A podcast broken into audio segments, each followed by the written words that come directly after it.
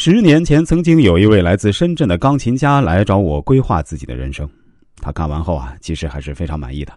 如今十多年过去了，在此过程中，他也陆陆续续的联系过我，大概每年一两次的频率。现在我仔细回想一下，确实我给他的规划也符合他的个人情况，所以说，我认为这是我职业生涯中一次相对成功的案例，因为是经得起时间检验的。于是。我今天想跟大家来说一说，我们就先叫他谭先生吧。谭先生是一位非常优秀的钢琴家，在海内外获奖无数。别说在深圳，就是在我们全国范围内呢，都绝对算是一位一流的钢琴家。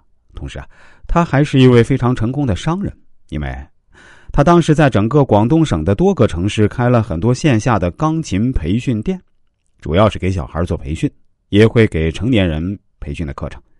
当然，也卖钢琴，也会组织一些线下的音乐会之类的。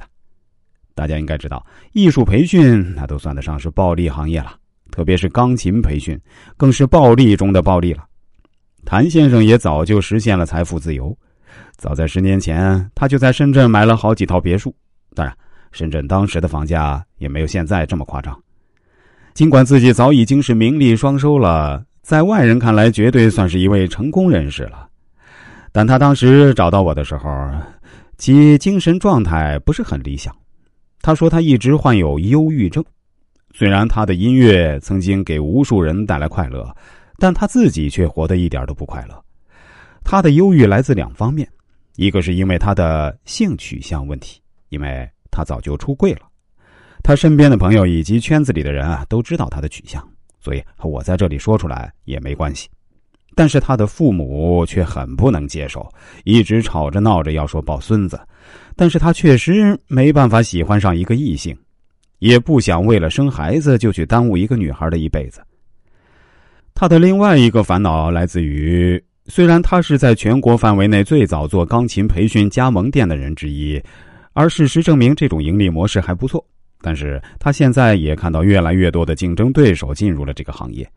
包括资本市场也看准了这块香饽饽，现在这个行业的竞争已经越来越白热化，他担心自己现有的优势会被对手蚕食掉。我当时就对他说：“关于商业上的压力啊，我认为其实是有办法解决的，比如你本人也要积极拥抱资本市场。既然竞争对手在跟资本市场联手，那你作为这个行业内的龙头老大，肯定会更受到资本追捧的。”他回答说：“也有资本联络过我，但是对方所要的股份太高，这个我有点难以接受。”我对他说：“如果资本可以帮助你扩大规模，是可以考虑多让出点股份的。毕竟你首先要考虑是把蛋糕做大。我们不能用现在的资金数额来衡量未来十年乃至二三十年。只要蛋糕做大了，其实你最终还是会获利的。”